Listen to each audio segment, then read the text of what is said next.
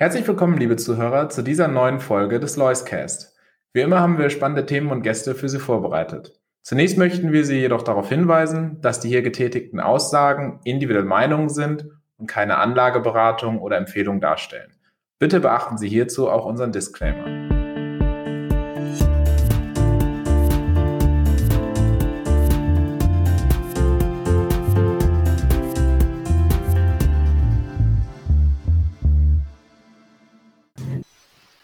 Schönen guten Tag, meine Damen und Herren, und herzlich willkommen zur neuen Ausgabe des Loiscast. Heute bei mir wieder zu Gast Herr Dr. Christoph Bruns, live aus Chicago, bekannt als Fondsmanager, Vorstand und Anteilseigner der Lois AG. Schönen guten Tag, Herr Dr. Bruns. Ja, beste Grüße aus dem mittleren Westen der USA. Herr Dr. Bruns, wir müssen unseren Blick dieser Tage zuerst nach Deutschland richten und vielleicht einfach einmal auch auf die politische Situation gucken oder vielmehr auf die politische Reaktion auf das, was wir dort draußen im Moment erleben. Uns alle berührt das hier in Deutschland, glaube ich, im Moment doch zutiefst was so geplant wird, was gemacht wird. Manchmal hat man den Eindruck, das ist ein wenig merkwürdig. Ich eröffne einfach mal mit der, mit der Thematik des äh, Gaspreises, wo auf der einen Seite die Mehrwertsteuer reduziert wird, auf der anderen Seite aber eine Gaspreisumlage draufgeschlagen wird. Man hat manchmal das Gefühl, äh, man weiß gar nicht genau, was da jetzt äh, vonstatten geht. Also vielleicht mal eine Einschätzung von Ihrer Seite. Was halten Sie denn jetzt von diesen ganzen Maßnahmen, die da im Moment beschlossen werden? Sie haben ganz recht, Herr Riemann. Sie stehen nicht allein mit Ihrer Einschätzung, dass man sich etwas wundern muss.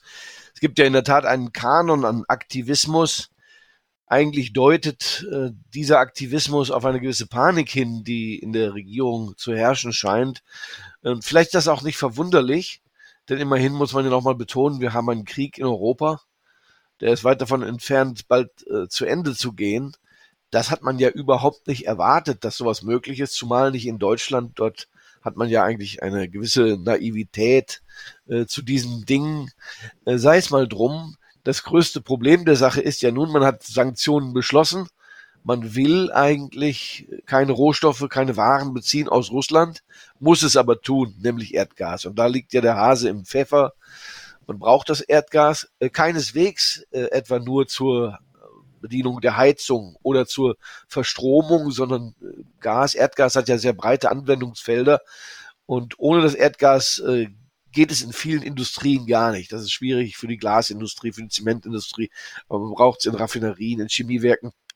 Also da haben wir ein wirklich strukturelles äh, Problem und die Regierung hat das auch erkannt und wünscht ja nun die Inflation, die Gaspreisinflation zu bekämpfen und nebenbei gesagt, die Gaspreisinflation hat sich dann schnell auch in den Strommarkt äh, durchgefressen, denn Gas wird ja verstromt in Deutschland durch Gaskraftwerke.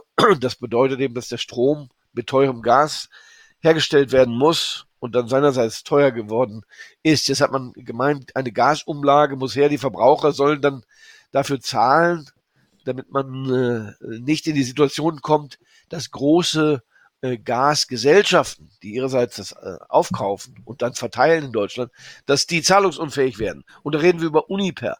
Und es hat sich herausgestellt, die sind längst zahlungsunfähig. Die haben Gaslieferverträge, müssen teures Gas kaufen, haben aber auf der Einnahmenseite noch die langlaufenden alten Verträge. Also klappt das nicht mehr. Der Staat muss retten. Und dann hat er gemeint, mit einer Gasumlage könnte das der klügste Weg sein. Da hat er sich ganz gewiss geirrt. Und die Umlage äh, betrifft eben nicht viele Unternehmen, sondern im Wesentlichen eigentlich nur die Uniper und dann vielleicht noch die alte Gazprom Deutschland. So, da scheint das letzte Wort noch nicht gesprochen zu sein. Es bleibt aber doch wohl so, dass gerade Deutschland als Industrieland sehr abhängig ist von Energie, mehr als andere Länder. Und die steigenden Energiepreise sind ja nach gerade explodiert. Die Preise, die stellen eine strukturelle Bedrohung dar. Und das ist die Lage, wie sie heute entstanden ist. Ja, Sie sprechen es in Ihrer Kolumne an. Sie zahlen zu Hause bei Ihnen in Chicago 13 Cent. Wir sind jetzt in Deutschland jenseits der 50 Cent, je nach Tarif angekommen. Äh, nach oben ist da die Fantasie noch nicht, glaube ich, ganz zu Ende. Äh, man hört auch, dass ja so Stahlproduzenten wie ArcelorMittal ihre, ihre Werke abstellen. Das sind ja erschreckende Nachrichten und man fragt sich zu Recht, äh, hat man sich da vielleicht auch irgendwo verhoben? Darf man die Frage mal so ganz provokant stellen? Ja, heute, Herr Riemann, darf man Fragen stellen, die man vor einem Jahr noch gar nicht stellen durfte. Da waren viele Themen sakrosankt und man hat gemeint, das kann nur der richtige, der heilsbringende Weg in die Zukunft sein. Aber heute, und das sieht man ja am besten beim Verteidigungshaushalt, wo es auf einmal möglich ist zu sagen, wir wollen in der Zukunft, also wir Deutschland, wir wollen unsere Verpflichtungen erfüllen, die wir hier eingegangen sind. Das haben wir aber über viele Jahrzehnte gar nicht gemacht. Wir wollen also unseren Beitrag auch zahlen und unser Gewicht tragen. Ja, das ist in der Verteidigungspolitik offenbar jetzt möglich geworden durch den Krieg. Und in der Energiepolitik würde ich mal vermuten, dass auch neues Denken einziehen wird, und zwar weil es die Not erfordert. Denn das ganz Prinzipielle kann heute nicht mehr die entscheidende Rolle spielen, sondern die Menschen brauchen Energie und die muss über, die muss bezahlbar sein. Und jetzt muss man kurz überlegen, was haben wir? Was steht zur Verfügung? Was kann relativ schnell verwendet werden? Und wie kommen wir aus dieser Abhängigkeit raus? So, da erwarte ich also eine Flexibilität, die wir seit Jahren nicht erlebt haben. Und ich sage es Ihnen auch ganz ehrlich, ich äh, bin ziemlich sicher, es wird gar nicht gehen ohne die, den Weiterbetrieb von Atomkraftwerken und auch gegebenenfalls die, das Neuanfahren von Kohlekraftwerken. Denn wir müssen das Verstromen von Gas eigentlich unbedingt schnell beenden. Und darum geht's. Sie haben es sehr passend angesprochen. Zuerst wurde Flexibilität genannt, aber im Endeffekt geht es ja um Kohlekraftwerke, Atomkraftwerke. Äh, da wurde jetzt äh, von der FDP und äh, auch von einem Wirtschaftsweise schon gesagt, man müsste die Atomkraftwerke doch fünf Jahre lang länger laufen lassen und vielleicht sogar überlegen, welche, die jetzt gerade außer Kraft gesetzt wurden, wieder anzuschmeißen. Das läuft natürlich diametral gegen alle Klima, ja, die man sich gesetzt hat. Die Vereinbarkeit zwischen der Generationsgerechtigkeit für die nächsten Generationen und dem Leiden in der jetzigen Generation ist, glaube ich, sehr, sehr schwierig auszutarieren an dieser Stelle. Ja, wobei man ja darauf hinweisen muss, die Atomkraft gilt ja als die sauberste Energie, was das Klima angeht. Äh, Sie erinnern sich vielleicht noch an die Diskussion über Taxonomie, nicht wahr? Die Franzosen, die ja viel Atomkraft, Strom haben, Atomstrom, die sind ja dadurch besonders sauber. Und insofern ist vielleicht gar kein Widerspruch darin gelegen, wenn man in Deutschland die bestehenden Anlagen länger nutzt. Für die Klimadiskussion ist das sicherlich ein Vorteil, denn Gas wird ja verbrannt und hat Emissionen. Das Wesentliche ist aber, das ist jetzt die Priorität, Erdgas muss ersetzt werden in der Verstromung. Daran gibt es keinen Weg vorbei. Ja, und dann muss man nun nehmen, was zur Verfügung steht. Wenn man nun Atomanlagen hat und die sind sicher, die sind dann noch CO2-frei, dann fürchte ich, gibt es keine bessere Alternative, als diese Anlagen weiter zu nutzen. Und ich prognostiziere, so wird es auch kommen.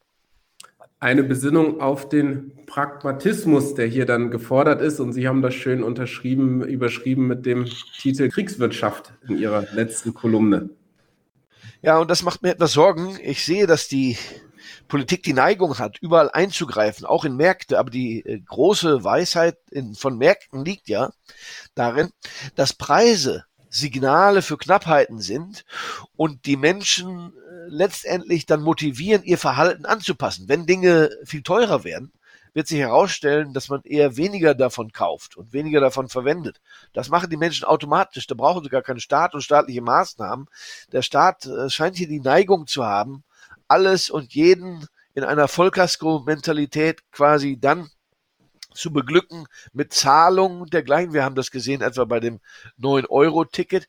Dabei wird sich erstens der Staat überheben. Zweitens, die Lenkungsfunktion von Preisen geht dadurch völlig verloren und da würde ich eher abraten, das zu tun.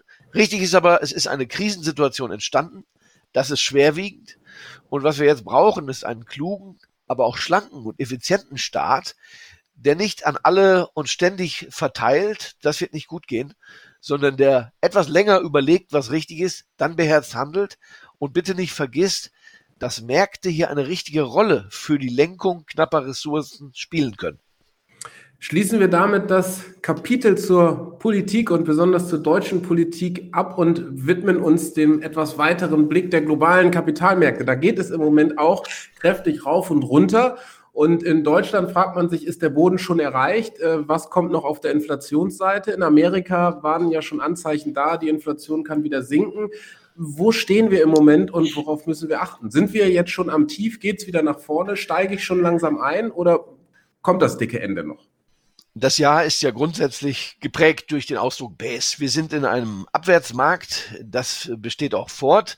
Und dann hatten wir in den letzten äh, Wochen eigentlich, Juli, insbesondere Anfang August auch, da hatten wir sowas wie eine Bärenmarkt-Rallye. Wir hatten sehr feste Kurse mitunter, wahrscheinlich gezogen aus dem Zinsumfeld, denn viele Marktteilnehmer hatten gedacht, ach, Möglicherweise war es das schon in Amerika mit den Zinsanhebungen und man sieht schon Licht am Ende des Tunnels. Man rechnete sogar, da muss ich etwas schmunzeln, damit, dass die Notenbank im, im nächsten Jahr die Zinsen wieder würde senken können.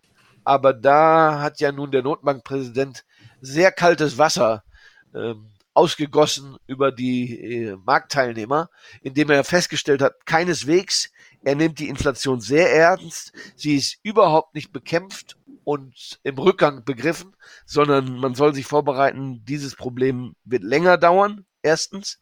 Und zweitens, man muss noch weitere Zinserhöhungen durchführen, denn die Lage ist schwierig, auch in Amerika. Und Sie erinnern sich, Herr Riemann, in Europa ist man noch gar nicht richtig angefangen bei der Inflationsbekämpfung.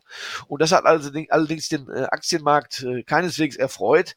Dann sind diese Hoffnungen zerstorben und es zeigte sich, es handelte sich nur um eine Bärenmarkt-Rallye. Strukturell sind wir in einem schwierigen Markt und die Notenbanken werden nicht zu Hilfe eilen, so wie das in den letzten schwierigen Marktphasen ja der Fall war, wenn Sie mal 20 Jahre zurückdenken.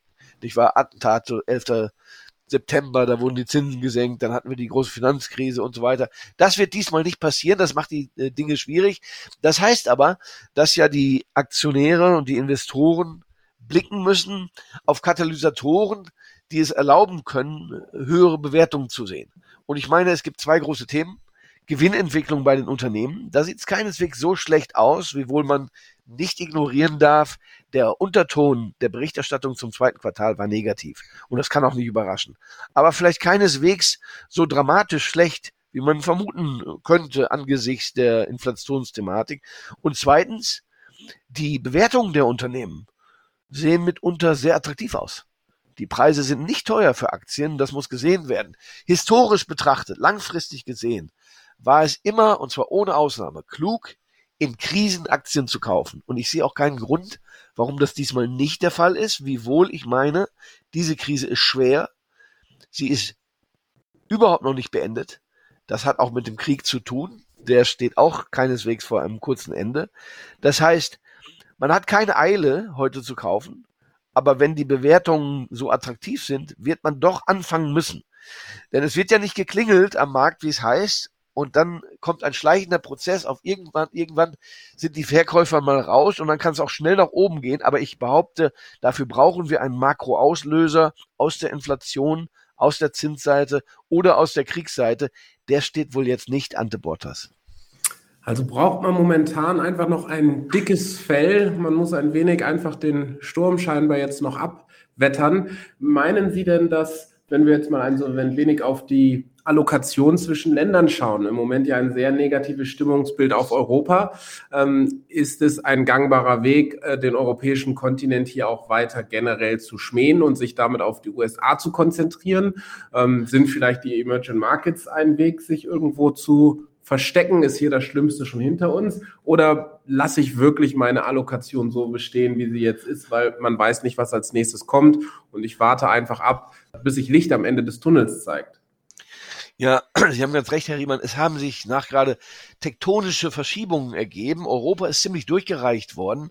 Und nach meinem Eindruck hat der Markt da des Bösen zu viel getan.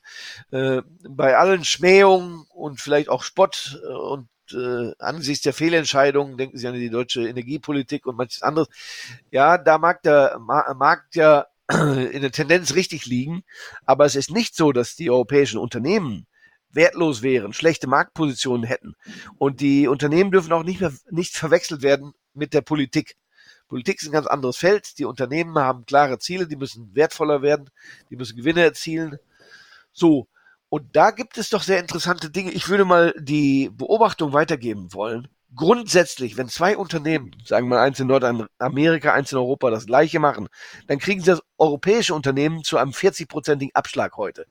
Das scheint mir aber doch nicht angemessen zu sein. Und es kommt ja oben drauf, wir haben ja eine exorbitante Währungsentwicklung im Dollar. Auch die, fürchte ich, ist etwas übertrieben, aber einstweilen hat sie noch Schwung, wird übrigens zu großen Verwerfungen in den Entwicklungsländern äh, führen, die oft in Dollar verschuldet sind, aber keine Dollar-Einnahmen haben. Die Entwicklungsländer äh, sehen hier sehr gefährdet aus. Wir haben ja schon erste Länder gesehen, die zahlungsunfähig wurden. Sri Lanka, bei äh, Pakistan prüft ja nun der Währungsfonds, wie er da retten und helfen kann. Also da tut sich was. Das ist sicherlich für die Anleger keine äh, keine, kein sicherer Hafen, sondern man hat heute einstweilen die Option, soll man mehr in den USA machen, da läuft es eigentlich seit Jahren besser an den Märkten als in Europa, oder soll man nach äh, klassischer Logik dort Dinge kaufen, wo die Stimmung am schlechtesten ist, allerdings auch die Preise am günstigsten.